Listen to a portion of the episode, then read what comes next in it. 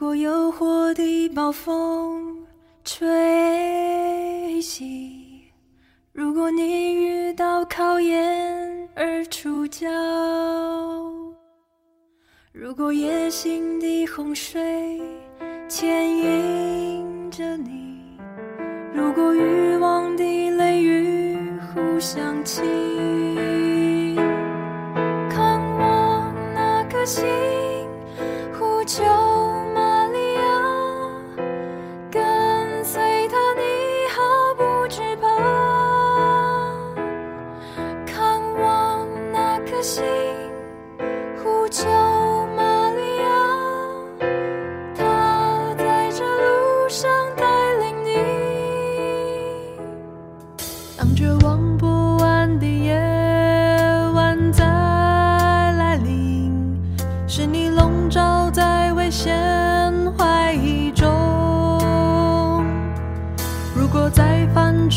错的时候，面对审判的思想折磨你。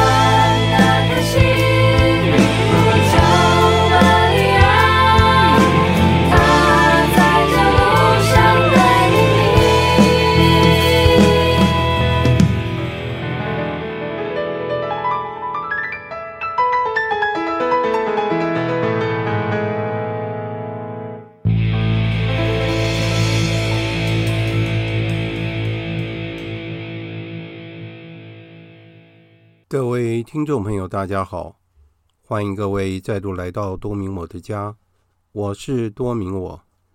在今天的节目中，我想要与大家分享的是，我到总主教公署参与狄刚总主教追思弥撒的前后经过，还有我在二零二三年的二月一日所主持的第十九次的线上道理课，内容包括了天生的瞎子巴尔提买，还有巴尔提买效应，以及一个基督徒的自省。在一月三十一日，我到总主教公署参与了狄刚总主教的第一天的追思弥撒。当天弥撒是由黄思胜神父主祭，还有杨神父和郭神父以及另外一位外籍神父共祭。在弥撒中是由杨神父讲道，他特别强调了狄刚总主教将天主教教义摘要为二十个字，也就是天主是爱，爱主爱人，爱人如己。爱人如主，如主爱人。在弥撒结束后，黄思胜神父见到我，非常的开心，我们就聊了起来。黄神父也介绍我认识了杨神父，所以我们就在主教公署的前廊合影留念，而且感觉到非常的开心。在二月一日的时候，也就是。狄刚总主教追思弥撒的第二天，这一天的弥撒是由赵正成神父主祭，阮静怀神父共祭。其中谈到了，当人面对死亡，由于无知而且没有经历过，自然会产生恐惧，这是人性很正常的反应。但是我们以信仰的角度来说，这正是我们要面见天主的时候了。所以，我的感受是，回忆使我们与亲人相遇，遗忘让我们获得自由。但是，有些美好的记忆是让我们不舍遗忘的。在二月二日第三天的追思弥撒，是由孙志清副主教主祭，许德训神父及另外一位外籍神父共祭。当天正好是。圣母献耶稣于圣殿的庆日，让我们想起了西莫昂的喜悦与劝言，总是在我们的耳际回荡着。西莫盎用双臂接过耶稣来，赞美天主说：“主啊，现在可照你的话，放你的仆人平安去了，因为我亲眼看见了你的救援，及你在万民之前。”早准备好的，作为启示异邦的光明，你百姓以色列的荣耀。西莫盎又对玛利亚说：“看，这孩子已被立定，为使以色列中许多人跌倒和复兴，并成为反对的记号。至于你，要有一把利剑刺透你的心灵，为叫许多人心中的思念。”显露出来。当主耶稣呼唤我们回归父家的时候，我们会毫无顾忌地跟随他吗？此时一切都必须放下了。天主要我们在他内休息了。我们要放大我们的梦想，因为未来要成就的事实，永远比我们的梦想要更美。在二月二日的时候，我很荣幸的受到中原光启韩开元学长的邀请，他做东邀请我参与小德兰福传之友会的成员聚会，我感觉到非常的荣幸。在场除了学长以外，还有该会的总神师，也就是台湾分会的创办人耶稣会士。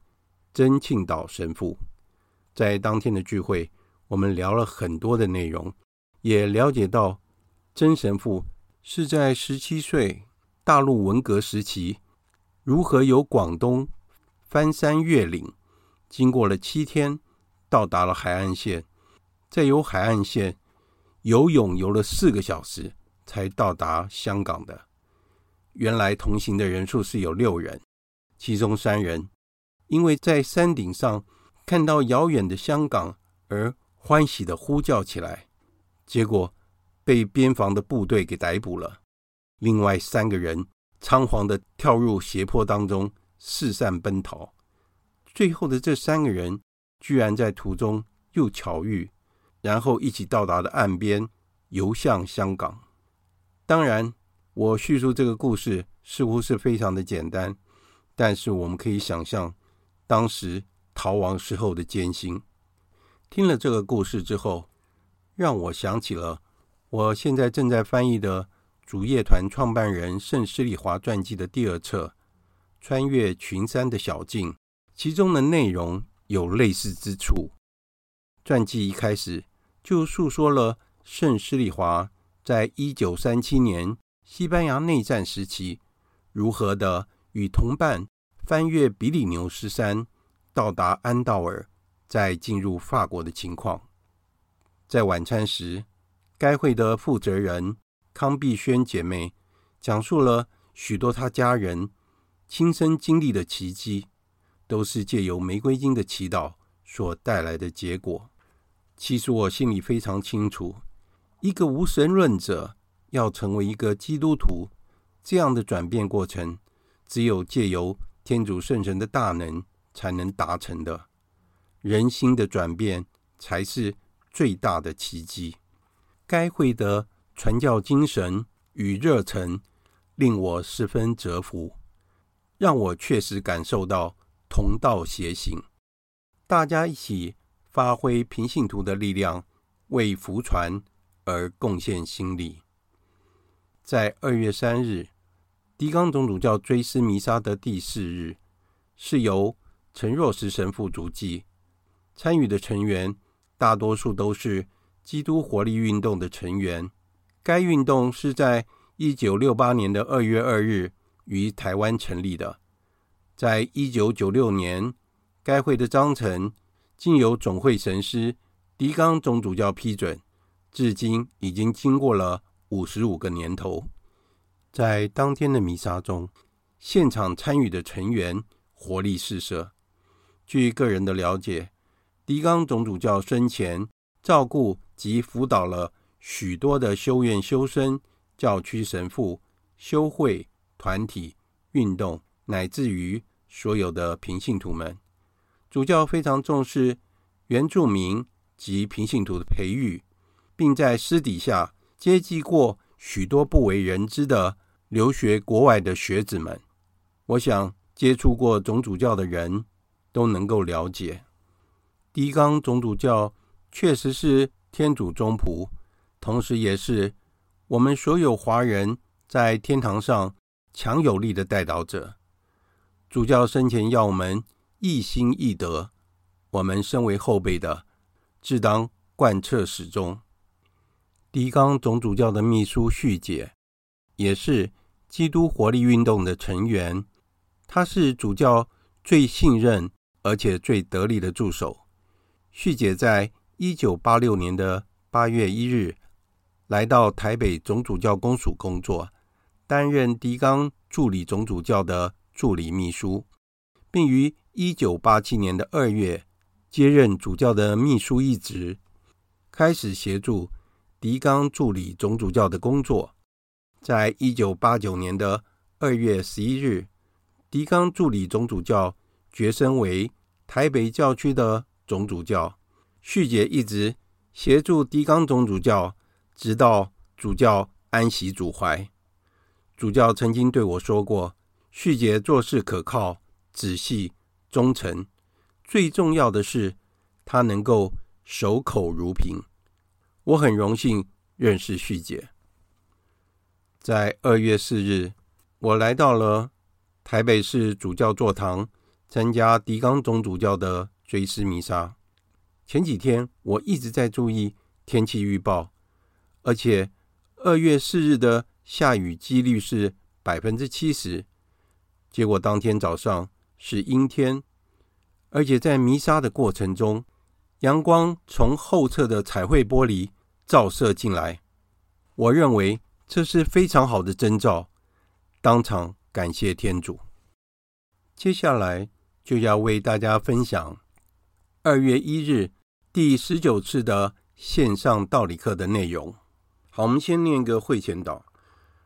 万福玛利亚，你充满圣宠，主与你同在，你在妇女中受赞颂，你的亲子耶稣同受赞颂。天主圣母玛利亚，求你现在和我们临终时，为我们罪人祈求天主。阿门。圣加贝尔为我等起，圣保禄为我等起。好，那今天是过年后第一堂课，好，那先祝大家新年快乐。我们今天的课哈，就是要继续我们上一次的课。我们上一次的课还是在天主教道理的第二课，就是启示与信仰。其实我们已经上了，这一次是第十九堂课哈。其实我们也上了蛮多的内容哈，因为我们在谈启示与信仰的时候，我们最后讲到说，我们的理智可以了解。部分的真理，另外一部分的真理，那是没有办法用理智来了解的，那就是要依靠天主的启示。所以我们知道，天主在每一个时代都不断的启示我们。天主在人类的历史中一直不断的在启示我们，其实意思也是说，天主不断的在照顾我们。因为我们上次一直讲到说，天主的智慧就是圣神的光亮。我们的灵魂要是没有受到圣神的光照的话，我们的灵魂就像是一个瞎子一样。上一次的课我们讲到说，在圣经里面有讲到一位耶里哥的瞎子。那我不知道大家记不记得这个故事？那今天我就是要来详细的讲这个故事。我要讲这个故事的目的，当然一个是说我们可以熟悉圣经，另外一个是我们也能够带领大家怎么样读圣经。按照我们主业团的习惯，我们是呃每天我们会读五分钟的圣经，然后十分钟的神修阅读啊，所以说我们每天这样子读，我们就会将圣经就可以。重复读好几遍啊，这是我们的一个祈祷的习惯，这是其中一个。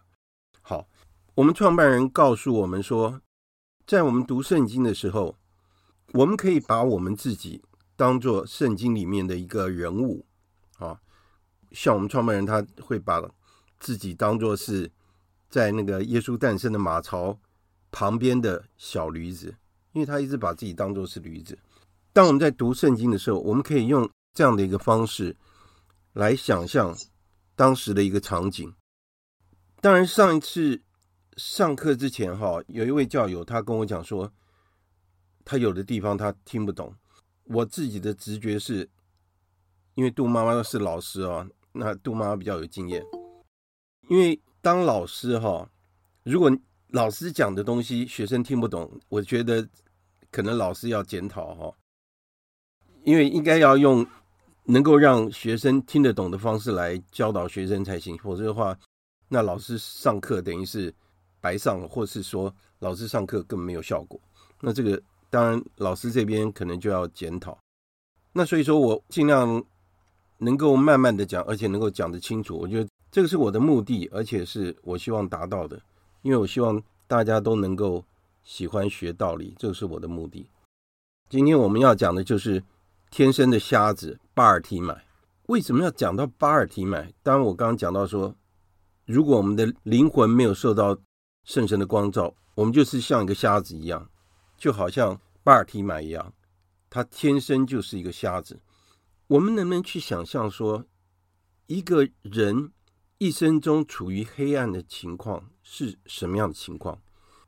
我们很难想象说，一个人真的是。一生从来没有看过阳光，或是眼睛都看不到的情况。上次我们在谈同理心的时候，我们就说，我们没有经历过的情况，我们没有办法想象。就像一个人天生是一个瞎子，我们怎么样去想象他？所以在圣经里面的故事里面，我们想想看，为什么会提到巴尔提买？在圣经里面能够留下名字的人，大部分都是重要的人物，而且在历史里面。他有一些影响力，有的是不好的人，有的是好的人。在新约里面，我们怎么会提到这个耶里哥的瞎子巴尔提买？这是在马古福音的第十章里面所提到的。所以巴尔提买应该是一个特别的人物。马古他愿意把巴尔提买这个名字记录下来，一定有他的原因。而且在故事里面还提到说，巴尔提买的父亲叫做提买，所以巴尔提买是提买的儿子。你看，连他的爸爸也都提进来了。他一生所做的事情是什么？他一辈子就坐在耶里哥的道路旁边，就。乞讨，他是一个瞎子，他他没有办法工作，那种障碍，那种视觉的障碍，我们没有办法想象。所以乞讨是他每天的糊口的一个工作啊，他用这样的方式来填饱自己的肚子。那我们也可以想象说，巴尔提买他的生活状况一定是非常令人同情，因为他从小就这样，而且是。生活在黑暗之中，我们也可以说他是生活在社会的底层，对不对？因为他乞讨为生嘛。在当时犹太人的社会，他们把天生的疾病，他把它看作是是他们的祖先或是他个人犯了罪，所以他才会有这样的疾病。所以说，这个天生的瞎子，而且又是一个要饭，他每天在道路旁边要饭，我们可以。了解到他生活的状况，他一定是被人轻视，而且对他而言，他在这个世界上似乎看不到任何的希望。所以我们可以想象，巴尔提买他的生活的情况是这样。但是在今天的故事里面，我们会看到一些转折。这同样的故事在马窦福音也出现，是在马窦福音的二十章第二十九节，也提到一个。天生的瞎子，当然，我上次我也解释过，第一部福音是马可福音先写出来，那然后是马窦福音，在路加福音，马窦福音和路加他在写他们的福音的时候，他们当然会参考马可福音，所以最后是圣若望福音，大概在一百年左右的时候出现的哈，所以我们说。四部福音叫做对观福音，就是说他们的内容会互相参考，而且内容会有重复的情况。当然会有重复，因为记录的是同一个老师所讲的，应该是类似嘛，对不对？有的福音作者他写到一件事情，那有的他没有写到，会有这样的情况。但是四部福音把它组合在一起的话，就是完整的福音。我也讲过说，事实上福音。是在大概西元一百五十年的时候才定稿出来的，哈，正式定稿。好，那我们讲到，在马可福音，他讲到说，就在巴尔提买每天在耶里哥这个路上，他坐在那边乞讨。我们可以想象，他有的就是一根棍子，让他能够走路的时候能够敲打旁边的那个呃路缘啊，或什么，让他能够行走，对不对？然后他会有一个外场，这是他唯一的财产，他睡觉要用的，他要挡风要用的。另外，可能是一个破碗放在那边，是为了乞讨而用的。问题是说，就在他在耶里哥这个路上坐了那么长的时间，他一直生活在黑暗里面。就在这一天，耶稣基督要走向耶路撒冷的时候，他正要到耶路撒冷去完成他救赎人类的使命，但是他途中经过了耶里哥，在这个时候，我们可以想象巴尔提买他当时发现那个情况，为什么周围的人那么多，人潮汹涌？他在这个时候，他可能就随便抓了一个人问：“哎，今天到底发生什么事？”因为这个情况从来没有发生过。好，他随便抓了一个人就问说。今天到底怎么回事？为什么那么多人？结果呢？旁边的人就跟他讲说：“哦，是纳扎勒人耶稣要经过这里了啊！”所以很多人拥挤在这里。我们也可以想象说，巴尔提买应该是有听过耶稣的名字，对不对？巴尔提买应该是听说过耶稣基督这个名字，而且知道说耶稣基督有大能力，所以在他的心里面，他就涌起了一个希望。这就是我们所谓的望德哈。因为前阵子也有人问我什么是望德，你想想看，巴尔提买一生看不见，他处于黑暗之中，但是今天他知道耶稣基督要从他面前经过，所以在这个时候，在他的内心是不是燃起了希望？就好像说，不管说我们得了什么样的疾病，哈，那但是我们听说有一个神医，他可以医治这样的病，对我们来说是不是一个很大的希望？我们一定会想尽办法去找这位神医，对不对？来医治好我们的疾病。当然，巴尔提买一定知道说，耶稣行了很多奇迹，而且很多人被治愈。所以他的信心就这样子被激起了。所以当耶稣基督经过他面前的时候，他怎么做？他拼了老命说：“耶稣，大卫之子，可怜我吧！”我们来想想看，他一辈子就这样子乞讨，觉得自己的生命没有任何的价值，他的生命可能就是要这样子就消失掉。他这样的呐喊是从他的灵魂的深处喊出来的，这是。他唯一的希望，而且在耶稣基督当时，犹太人的高层都不相信耶稣基督是救世主，因为他们认为救世主默西亚应该是具有大能力，然后是一个国王的姿态来到这个世界上，所以耶稣基督完全不是他们所想象的。但是问题是说，为什么巴尔提买他是一个天生的瞎子，他愿意？呼求耶稣基督为大卫之子。当他在喊耶稣基督是大卫之子的时候，他已经在众人面前宣认耶稣基督是主，是不是这样？大家认为是不是这样？因为大卫之子就是在犹太人的脑海里面是非常清楚的，这个是默西亚的一个称号。所以当他在喊耶稣基督。大卫之子的时候，他已经是不顾周围的人，喊出耶稣基督的名号，而且承认耶稣基督是主，他就是救赎人类的默西亚。所以他不管周围的障碍是什么，他完全是依靠他自己的信心，还有他自己的热忱，他一定要能够抓到耶稣，然后能够达到他自己的希望，这就是他的信德。我们来回想一下，在耶稣基督被钉死的时候，耶稣基督被钉死的时候，左右两边是不是有两个强盗？一个我们说是善道，他是迪马斯，就是所谓的右道，在耶稣的右边。那另外一个是在耶稣的左边。当耶稣被钉死的时候，这两个强盗是罪有应得，对对？他们犯了罪。一个是我们为什么说他善道，而且也把他的名字留下来，他叫做迪马斯。我刚刚有讲过，在圣经里面被留下名字的，通常是很重要，也有是大坏人，那也有是真正圣人。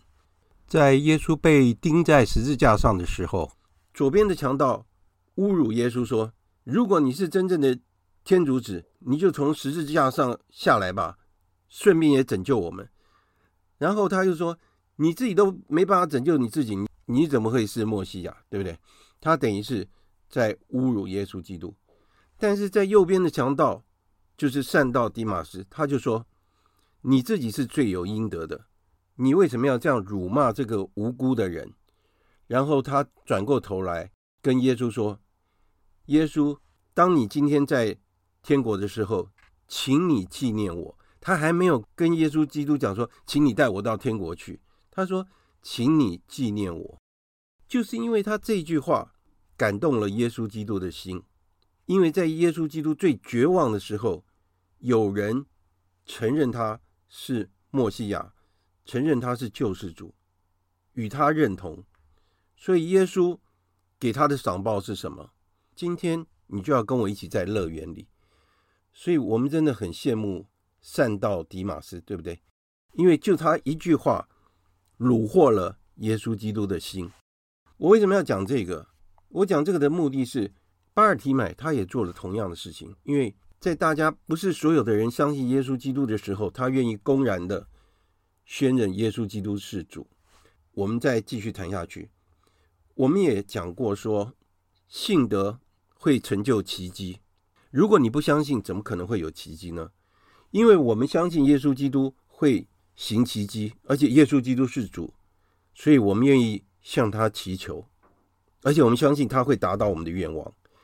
所以今天我去深坑朝圣，我通常去朝圣，我都会去求恩呐、就是说我有一些意向要向天主求，或者向圣母求，然后通常我达到的时候，我又会再回去，我会去感谢他们，所以一直会来回求恩、谢恩、求恩、谢恩，一直反复这样子。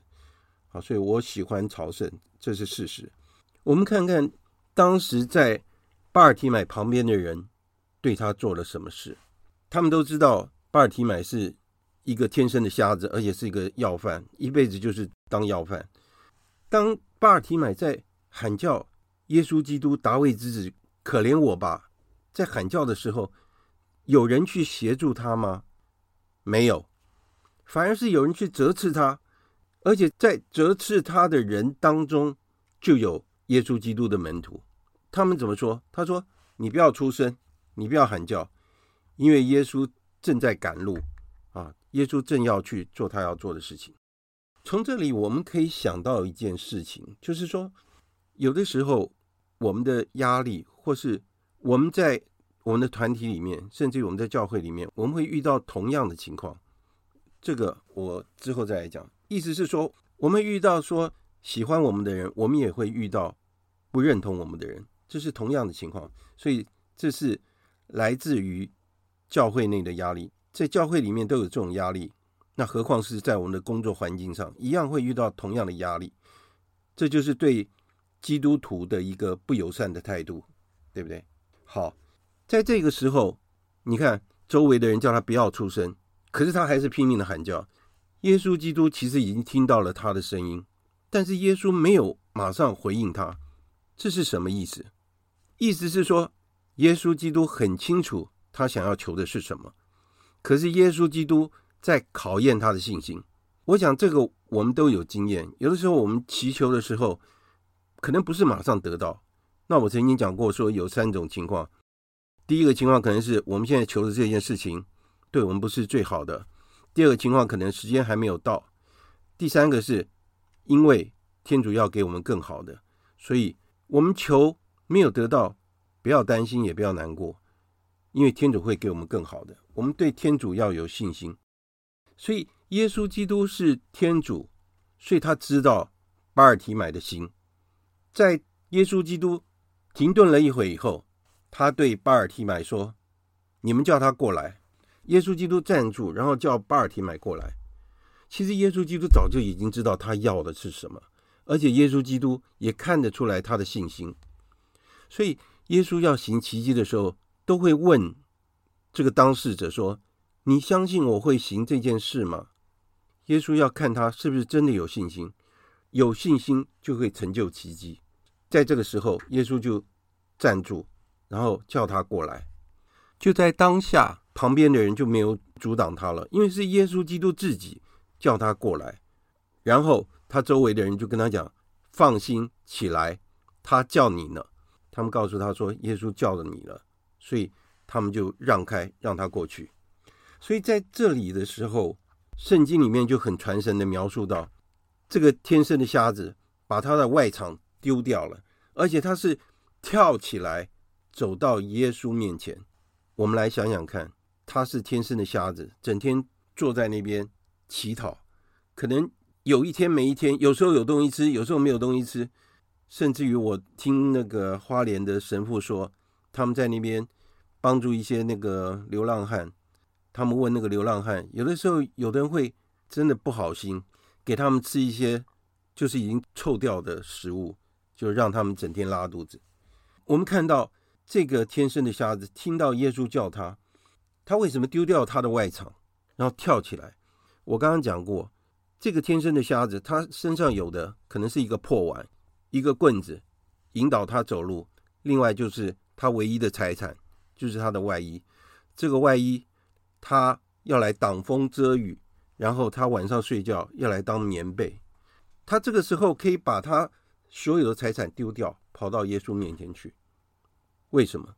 因为他看到希望，因为他相信耶稣基督是主。好，那然后耶稣基督对他说了什么？他问他说：“你愿意我给你做什么？”如果今天耶稣基督在我们面前说：“你愿意我为你做什么？”我们会如何回答？这一个瞎子一辈子从来没有想到说，他可以盼望到说，他可以遇到耶稣，而且他有机会能够看见。所以这个时候，他毫不犹豫的说：“师傅，叫我看见。”所以当耶稣基督问我们的时候，我们会怎么回答呢？师傅，让我得乐透？应该不会吧？我们当然会求耶稣基督，让我们有坚强的信心跟随他吧，对不对？好，所以耶稣跟他讲说：“去吧，你的信德救了你。”所以因为有信德，这个瞎子得救了。所以因为耶稣讲了一句话。这个瞎子立刻看见了，然后他怎么做？他就在路上，他跟随着耶稣走了。他这一辈子就跟随着耶稣，因为他的信德成就了奇迹，而且这个极大的恩赐让他决定要一辈子跟随耶稣基督。好，大家觉得这个故事是不是蛮感人的？我觉得这是蛮感人的哈。如果我是那个瞎子，我能够遇到这样的情况，而且。在我这一辈子没有办法解决的事情，我遇到耶稣基督帮我解决了。我们可以想象那个当时的情景是怎么样，而且我内心的感谢会是怎么样，这很值得我们去思考的。接下来我要谈的是巴尔提买效应。巴尔提买效应是什么意思呢？意思就是说，这是我自己给他的一个定义，就是我读了这个福音的时候，我自己的感受哈，就是说，当我们自己在跌倒的时候。意思就是说，我们犯错的时候，或是我们处于困境或是低潮的时候，或是当我们面对挫折和逆境的时候，我们就好像这一个瞎子一样，我们看不见光亮，因为我们活在罪恶里面，就是活在黑暗里面。我们的灵魂或是我们的眼睛被黑暗所蒙蔽了，我们看不到亮光。我们有经验，就是说，例如说，我们去雪隧，我们走雪隧的时候。雪隧很长，大概十五公里左右。那我们一进去，哇塞，好像开不完的感觉。当我们要走到尽头，我们看到隧道口的那个亮光的时候，我们就会跟着那个亮光走，对不对？就好像我们在黑暗中，如果有光亮的话，我们会跟着光亮前进。我们要去找那个出口。当我们的灵魂在黑暗的情况之下，我们也是一样。我们希望找到光亮。那这个光亮是什么呢？就是耶稣基督。所以说，有时候我们的压力是来自于周围的，所以我我讲了，有可能是我们周围的人，也有可能是在教会内，可能是来自于我们自己的软弱，也有可能是周围人的软弱，可能是来自于同事，可能来自于朋友，也有可能来自于我们最亲近的人。我想大家都有经验，所以在这个情况之下，我们是不是有同样的信心？当我们遇到困难，遇到压力，遇到没有办法解决的事情，我们会不会从我们的内心深处呼喊：“耶稣基督，请你拯救我！耶稣基督，请你让我看见。”当我们承认耶稣基督的时候，我们会不会在乎说别人的眼光是怎么样？或者是说，我们会不会害怕说我在别人面前承认我是基督徒？相反的，我所要讲的巴尔提买效应，就是说，当别人有难的时候，当别人遇到困难的时候，我们是不是也跟他讲：“你不要出声，我们视而不见，或是我们不愿意伸出援手？”如果是这样的话，我们就会变成别人不断努力奋斗向上的一个阻力，是不是有这样的情况？或是是不是我们有这样的经验？如果我们能够跟巴尔提买一样的话，为了耶稣基督，为了跟随他而抛弃我们所有的一切。那如果我们能够做到这样的话，就好像我们在谈征服八端一样，就是说这个世界上的事物不会困扰我们。我们要抛弃所有的一切，跟随耶稣基督。所以巴尔提买为什么在圣经上会留名？我们可以猜测。当他遇到耶稣基督以后，改变了他整个人生，从黑暗变成光明，而且在初期教会一直不断的在讲这样的一个故事，所以我称这个情况叫做巴尔提买效应，意思是说，当天主给我们恩惠的时候，我们会不断的向外面宣传。接下来我想要谈的就是，这是在我今天帮大家上课之前我写的哈。这个题目是叫做一个基督徒的自省哈，那当然跟今天的这个主题有关系。所谓的巴尔提买效应，就是说我提到是说，我们要作为一个真正的基督徒，我们应该要不断的自我反省，而且我们要日复一日的自我革新，而且改善自己。所以我自己提出了下面的几个问题，大家可以参考一下。第一个就是说，当我们自称为信友的牧者，或是基督的代表的时候，我们先要想一下，我们的行为真的是像一个真正的基督徒吗？或是我们真的如同基督自己吗？这是我们要问我们自己的。第二个是说，我们是不是希望别人一直吹捧我们？然后我们的行为是不是很傲慢，忘记了自己是所有信友的仆人，或是如同基督一样是？仆人中的仆人，这个我想我们应该要去想这个问题：我们真的是愿意服务别人呢，还是为了满足自己的虚荣？好，第三个问题是说，我们所做的所有的一切事情，哈，我们是在追求自己的虚名呢，还是真正的在宣扬福音？是为了光荣天主而做每一件事情？这是很重要的一个问题。我们的一生应该就是为了光荣天主。那另外第四个就是说，我们是否做到真正的同道协行，还是你争我夺，互相践踏？第五是说，我们是否以基督之名乐于尽情的享有特权，而忘记了要为最小兄弟服务，要爱人如己呢？这个也很值得我们去思考，因为有的人在教会里面以耶稣基督之名，为了得到自己的利益。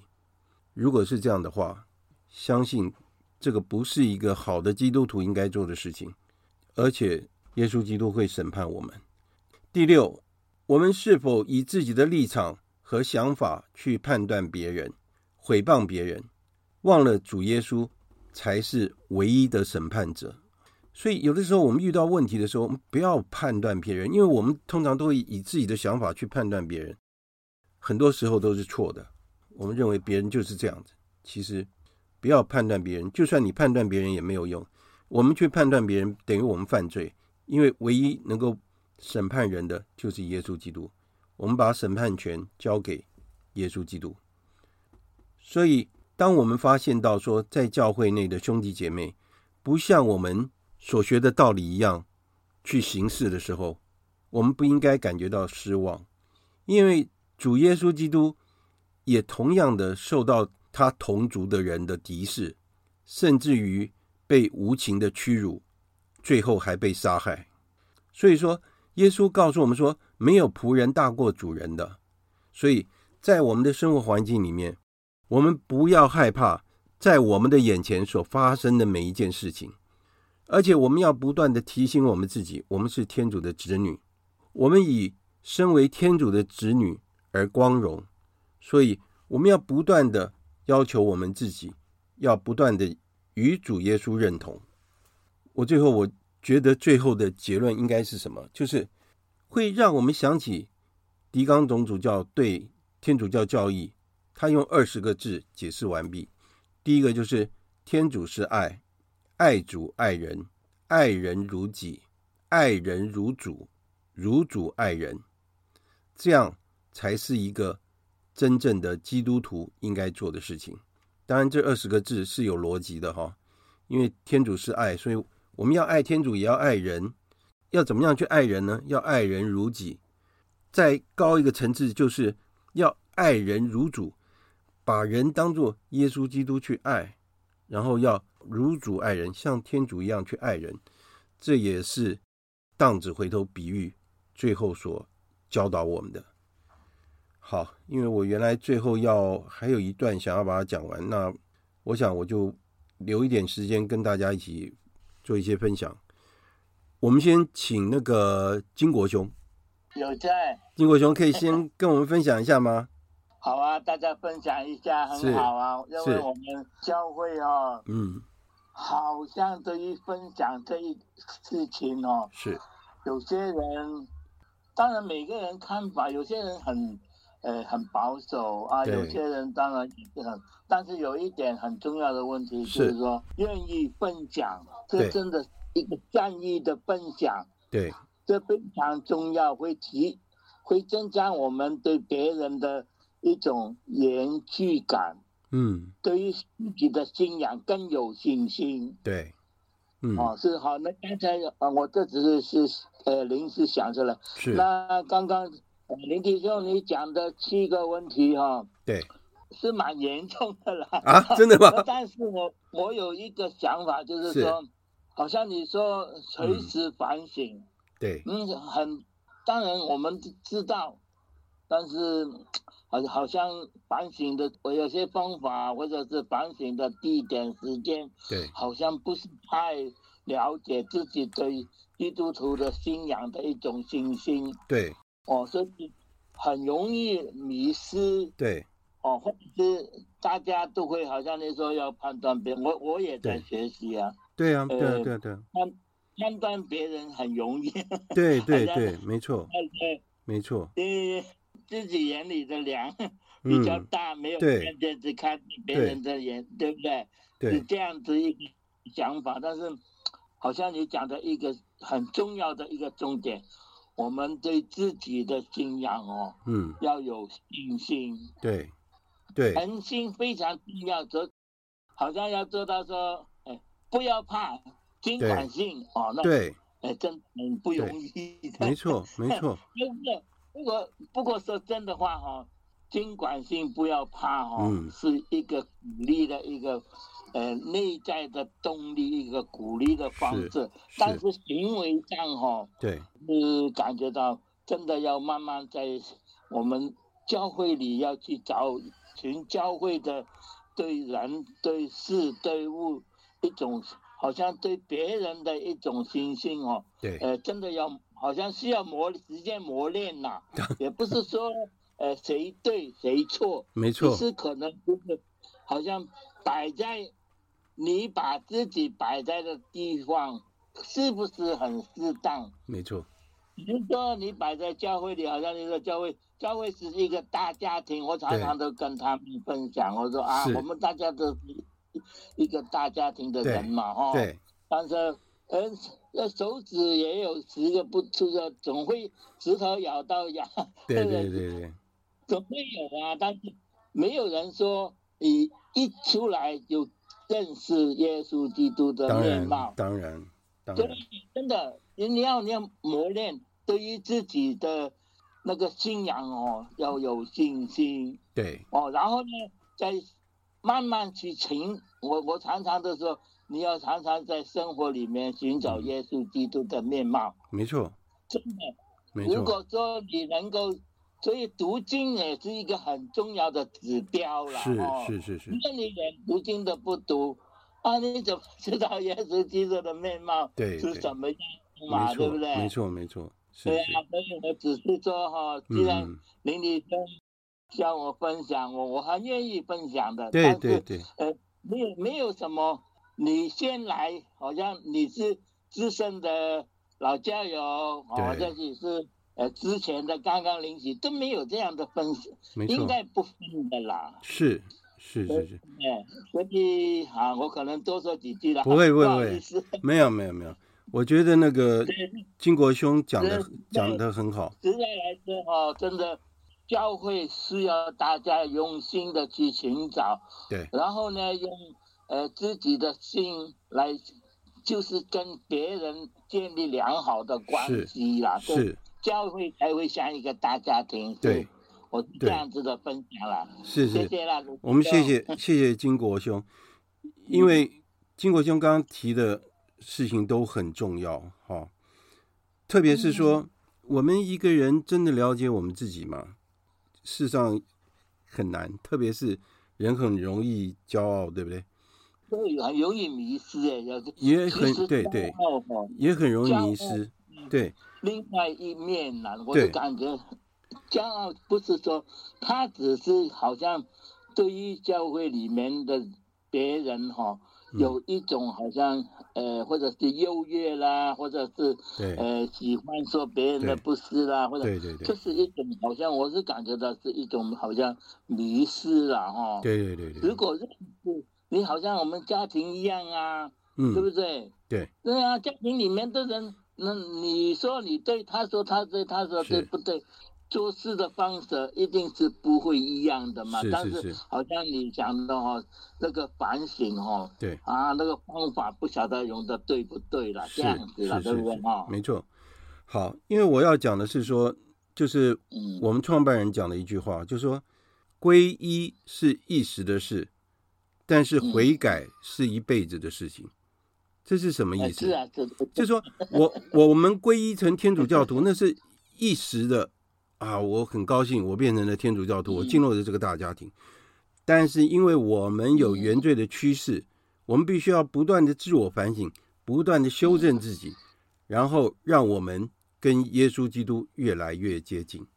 好，那我简单的讲到这边，那我们把时间留给下面的人，我们请那个杜妈妈为我们分享一下好吗？今天的内容非常的就是。就是说明白，然后易行哈，很清楚。是，是，那也是我们常常犯的一些毛病哦。哦，是。像说自己像判官一样哈，嗯、去评判别人。我们好像无时无刻哈，对我们眼睛看到的人事物，都是、嗯、呃有一个看法，没错，对不对？那个看法就是我们的评判哈，对，要能够捐弃这种评判，有时候也是很难哈，不容易。我曾经有一个经验，到现在都很深刻，就是我在教书的时候，我隔壁的一个女老师哈，哦是，她先生是法官，啊，有一天报纸就登出来，她先生因为呃一些呃犯法的事哈，嗯，被。被通缉哈，然后他先生就在逃跑中，哦、他就坐在我旁边，所以我每天看到他很痛苦啊。当然，照我的想法哈，对，我的想法会认为说，你先生如果有做违法的事哈，你做太太的怎么会不知道？我会拿我自己家的状况，对对对对对，来做一个比配，很容易的。我我很注意我先生 呃日常生活哈，或是他的这个行为举止，生生做生意人哈，是不是有踩到灰色的边缘？我都不喜欢他在在灰色的地带，一定要清清楚楚。很重要，所以我会想说，嗯，他怎么会不知道？后来。我有一天突然开窍了，是，就是说啊，因为做法官哦，很多的利诱，啊，很多的利诱，哦，对，人家为了得到一个轻判哈，会用贿赂很多的金钱去贿赂他。哎呦，我就想说，如果我是他，我是不是能够经得起这些考验？没错啊，我们平凡的人都没有机会被考验，都有软弱，对不对？大对大的利害关系，嗯，呃，比较少。可是这些在重要职位上的人，他们常常是被考验的。没错。所以哈，我就我就犹豫了。我说我是不是在他的处境的时候，我能够坚持？对。所以我就改变了态度，我就蛮同情，蛮同情我隔壁这个没错这个女女老师，因为是是她被考验。对对对，她被考验。我们人哈都一样，其实都都被考验。对。所以这是我。我认为不能够去评判别人，没错。的一个对我来讲，我自己的一个理由，因为我们常常面对考验的时候，其实我们也是失败的那一个人。对对对对。啊，那最近听查理嗯。讲一句话哈，我我是蛮高兴，他跟我说，嗯，妈妈哈，嗯，这个我现在哈很多事情到我的眼前来的时候，我会。我会问自己：耶稣会做这样的事吗？耶稣会 赞许吗？哦，他毕业了。啊，他他如果耶稣不会赞许，不会做这样的事，他就不干了。他他毕业了。我说 哇，他懂了，这个标准很高哎、欸。他懂了。所以我我是很高兴啦，但是至少他他会想到这样的一个标准。没错，我还没想到的。他讲的很好、啊。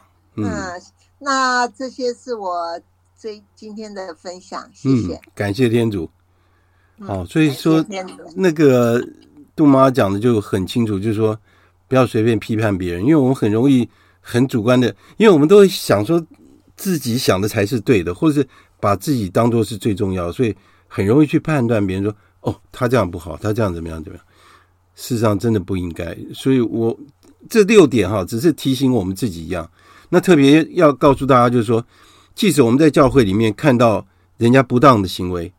我们也不要觉得失望，任何人都是一样，在教会里面，任何人都是一样。如果他违反了天主的诫命，我们只能为他祈祷，然后不要害怕，我们要继续往前进。好，那我们问一下那个微微，好久没来了，我们看微微，暂时没有，暂时没有。好，没关系。那要是有什么要跟我们分享，可以直接打开麦克风。好，好，好。那秀凤姐，有，你要跟我们分享吗？我觉得今天讲的我我听得很，又听不懂吗？哦，有没有没有很 很清楚，是吗？那个那个少根的分享真的很棒，很实际，对不对？对对，那那时间只有八分钟，非常说谢谢。好好好，大家不要紧张，如果真的需要时间的话，我们还是可以延长。好，那当然尽量不要。那我们请那个凤琼姐，那个今天你今天提到的很多很多的那些。关于反省的事情是。也是有感而发了。哦。那我觉得说要反省自己哦，嗯，真的是要如何的反省啊？对，那也也真的是自己很多的不洁净，心里的罪恶，对，譬如说嫉妒人家啦，对，要跟人家比较啦，对。想要要跟他竞争啊，对对啊，要爱面子啊什么的，对对对对。所以，我们其实我们真的是很多的不完美，真的是很多的罪。没错。我记得我以前，嗯，我刚刚读，嗯，进弥撒进那个进那个进呃万弥撒的时候，哦是，不是都有那个开始讲那个祈祷，就是我的罪，我的重罪，我的，我跟神父讲说我没有罪啊。我一开始的时候，真的，我跟他说我没有罪，我哪有罪？我我又没有犯法。我对我问了我我有什么罪？我才不承认我有罪。我就跟神父这么讲，那时候在聊天的时候，我说我没有罪的了，我不会这些。可是我现在才发现哦，真的是我真的是很多的罪，真的是很多的罪。所以每次现在讲要要捶胸的时候，我真的是捶的是心里是很踏实的捶的。我的罪，我的罪，我的罪，我的重罪，这太多了，真的。凤琼姐，你已经快达到那个圣人的地步哎！大圣人都说自己是大罪人。我都那个说那个什么，所以说是耶稣。其实你看，我们是这么的不完美，可是耶稣还是爱我们。对，他是会，他是多么的爱我们。这个是重点，爱我们的不可爱。这个是重点，是。这样他也也做了我们许多我们做不到的事。对，没错。做不到的，所以呢，我们成为耶稣的儿女，真的是越来越。真的是要做的，要像越来越像耶稣，为自己的行为改变自己的行为。我们要互互相加油啊！是是是是是，对不对？那你刚才说在黑暗处在黑暗中要有光明，有光亮的出口嘛？对不对？对啊对啊。那我觉得就是，哎，所以说我们一定要就不要再挂念以前的事，对，那就就往哎要穿奋勇向前，对不对？对对，要要相信你看，嗯，好，那这是我简单的分享了吧？好，谢谢凤琼姐哈。好，那那个呃，应先生好久没看到了，应先可以跟我们分享一下吗？那个今天提到这些反省哦，哦，我是非常的认同。是，不过我也提出来，就是跟大家分享的，就是、嗯、对。可是我们我们人呢、啊，对，其实有各式各样。对。那天主给我们的智慧，对，对每一个人来讲。嗯，是不一样的。没错，没错。那所以呢，嗯，我就是最近呢，还有跟我以前做事的时候，是。退休以后，对，处的人际关系跟以前的人际关系也截然不同。是，所以我也领会了很多这个不同界面的这些同事，对，看教友啦，嗯，邻居啦，是。那尤其我现在是每天早上到那个行政那个那个堂做弥撒，每天都有弥撒嘛？对，对，嗯，现在每天都有。对，然后因为现在那是越南神父，是，他讲的道理呢，嗯，就是一开始的时候，我我有点听不太他的口音这样口音啊，他的那个那个、哦、那种界面的那个深层的那个隐含的那个意思，隐含的意义，嗯，对。对。现在我慢慢的知道了，是，因为他从越南的观点，越南都处的一些都很贫穷，哦，就是他出生很贫穷，对，所以他想的问题跟我们出生以后的环境是不一样的，对。那么他提出来的事情，其实我觉得非常深刻，尤其他哦，这礼拜谈到那个征服八端，嗯，他就分析到这个。耶稣为什么会这么对征服八端的事情这么重要？这么重要？嗯，这么去了解？对。